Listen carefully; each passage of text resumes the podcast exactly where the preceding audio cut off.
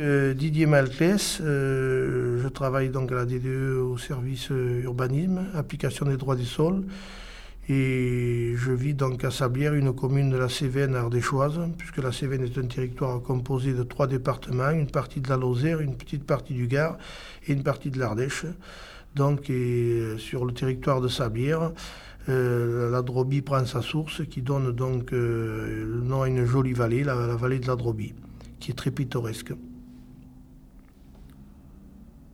Alors, qu'est-ce que vous voyez dans cette image Alors, dans la première image, donc, on voit un paysage euh, du contrefort Sévenol, puisqu'il y a des rochers, du granit. Il y a des anciens prés. Les photos font découvrir des prés donc, où il y a eu du package, euh, c'est-à-dire bien souvent c'est des moutons, c'était un pays de moutons, voire de chèvres. Et puis, euh, donc, des, plantations. Alors, il y a peut-être des plantations maîtrisées à une époque et puis qui sont devenues sauvages par euh, la désertification. Euh, donc, c'est un paysage typiquement sévenol et de package de, moyenne montagne. Donc, c'est un moyenne montagne, c'est quelque chose qui oscille entre 300 et 1200 mètres d'altitude. Euh, une route donc à flanc de 50-60 mètres sur la rivière. Ça, c'est bien ce qui s'est fait sous, Napoléon III. Donc, des constructions, c'est ces routes qui sont faites dans les années 1800 et quelques. Avec un pont d'ailleurs qui n'est pas adapté, ça on peut le remarquer, à euh, qui a été refait et qui n'est pas de la même période que la, route, c'est évident, parce que là on voit les murs de pierre donc, qui ont été faits. Les ponts, euh, beaucoup de ponts étaient faits en pierre à cette époque-là et celui est en béton. D'ailleurs, on voit que c'est un peu une verrue dans le paysage, notamment sur la photo du, printemps. Ça accentue euh, donc qui est un peu une verrue, bon, parce qu'il a été fait après. Le pont en pierre a peut-être pas tenu à une inondation, ce que l'hypothèse qu'on peut faire, c'est une inondation donc euh, euh, centenaire, c'est-à-dire en 1890, a peut-être fait que le, vieux pont a été a été emporté. Donc on a fait un pont euh, dans les années après, au début de, donc des années 1900, sous une autre forme de, matériaux et, et où on, effectivement l'aspect prioritaire c'était la route, mais l'aspect des constructeurs de l'époque n'était pas de se soucier de l'environnement, mais mais de bien des moyens de communication. Bon, euh, sinon, bon, euh, c'est un paysage euh, classique des Piémonts, comme je viens de le dire, du contrefort des Cévennes. Sur la vallée d'Androbie, il y a des ponts toutes les routes ont été. Bon, ça c'est comme ça, on ne va pas juger le, si c'était beau ou pas bon, mais Napoléon III était un constructeur dans les années 1800 et quelques, à partir de Napoléon, 1800 et 1900, ça a vraiment construit les routes à flanc de coteaux, alors qu'avant c'était pas ça, c'était des petits chemins, et tous ces gros travaux, ça s'est fait à cette période-là, entre 1800, dans les années 1850 et tout, où l'Ardèche était quand même le troisième département de France en termes industriels. Aujourd'hui, c'est un département rural et touristique touristique euh, l'été surtout, mais à l'époque c'était un département, il y avait le soie, la châtaigne, le tanin, un département habité rural comme, comme était la Creuse ou la Corse. Hein. Et les choses ont inversé, vous voyez, des années 1850 à, en 2000, ben, donc ça fait que 150 ans, les choses ont changé. Et ça va vite, c'est cinq générations finalement.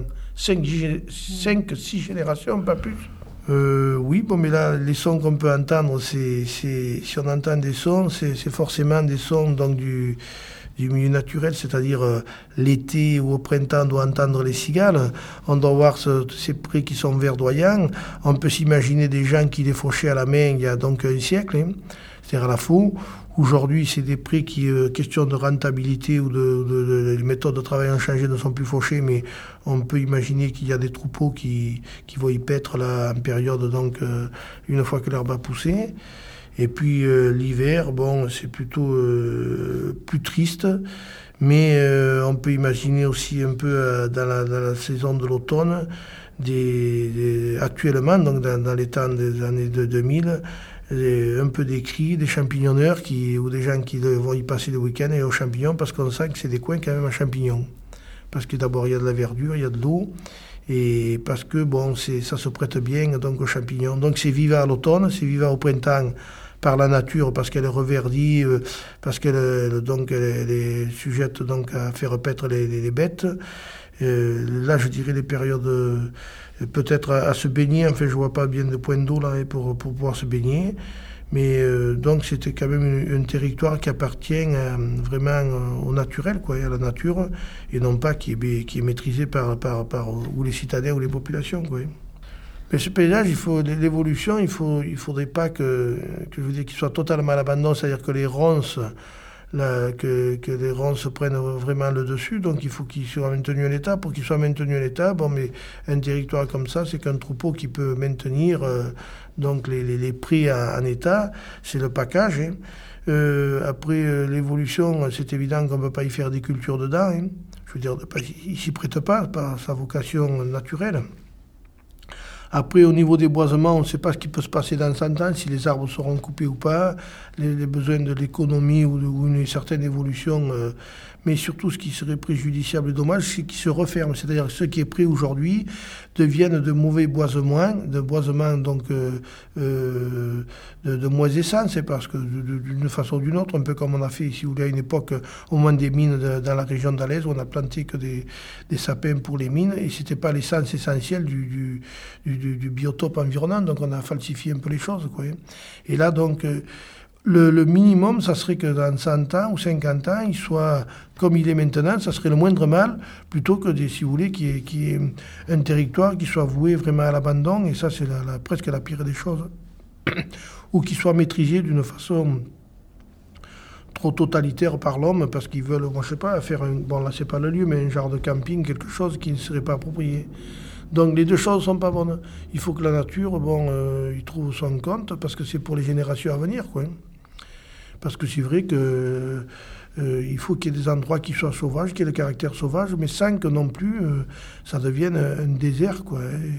Et, il ne faut pas non plus que ça devienne peut-être un sanctuaire un sanctuaire où rien ne puisse y, euh, la vie humaine ne puisse pas y, comment s'appelle y, circuler dedans mais donc c'est un peu compliqué il faut le reconnaître c'est un peu compliqué. Parce qu'il faut qu'il y ait une présence de vie humaine pour l'entretien du patrimoine mais il ne faut pas que, la vie humaine non plus euh, l'emporte sur ce territoire quoi. Parce qu'il a un caractère sauvage donc il faut qu'il reste à son caractère initial et primitif d'une certaine façon